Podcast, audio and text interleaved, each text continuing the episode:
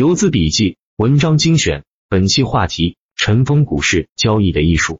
每一个初入股市的人都是赚钱的。是的，我发现了这么一个秘密，因为新股民基本都在牛市进场的，然后就是牛市的结束后几个星期全部亏掉，然后就是离场剁手，再然后下一轮牛市进来赚一点纸上富贵后，再全部把更多的钱亏给市场。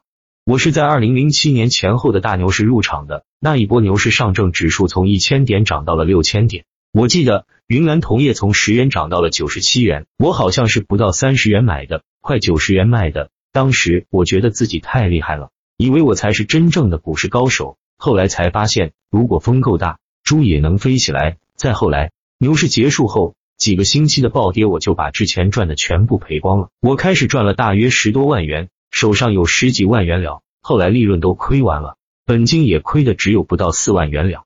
那种因为拥有在失去的感觉是很难受的。我记得我惆怅的对着镜子，看着里面的自己。反复的念叨：为什么赚了不愿意离开股市？为什么？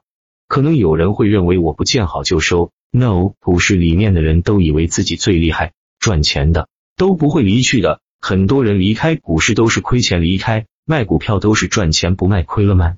我认为应该去摸索一种逼近于稳定盈利的方法，哪怕是增长很缓慢，也必须是低回撤的。经过一两年的探索，我舍弃了低吸，舍弃了所谓的做波段。专门做强势股，做图形趋势向上的强势股票。虽然做强势股的盈利还是有的，但回撤太大。后来我总结一套操作模式：牛市专门打半路板，熊市和猴市专门追涨停板，或者参与由涨停板衍生出来的一两日行情。我称以涨停板为线索，追涨停板是一门艺术。对于不会追的人来说，当天封板失败亏百分之三，次日再低开百分之三，亏六个点。但是对于会追的人来说，事情还是很美妙的，因为对于一个封板的强买来说，次日高开的概率非常大。可以说买的不是价，买的是确定性，可以控制回撤。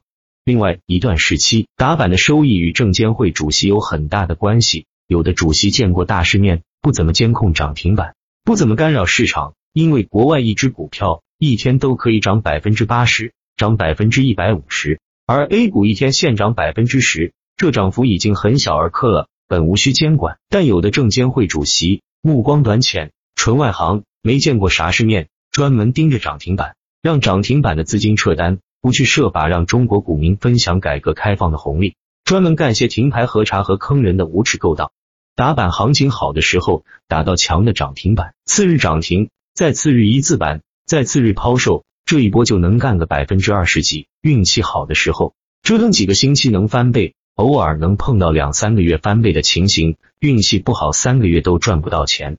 学习打板也是一个漫长的过程。应该说，这么多年来我一直在研究涨停板，从一个打板低手到一个打板高手。涨停板就像是自己的朋友，明白了涨停板的盘口语言，而且知道涨停之后行情是终结还是持续，都能看出个大概。当你能训练自己成为一个无情的交易机器的时候，市场就变成了你的取款机和印钞机。每天市场里面充满着机会，你无需看任何人的脸色，不管外面狂风大雨，你就可以从中获利。我说一句话，你可能在任何书上、任何的地方都没有听说过的。我的大脑和手指能区分出零点二秒与零点五秒的差异，这需要很长时间的训练。在涨停的瞬间，你能感应到的时间长短，在决定你的生死。自古英雄多寂寞，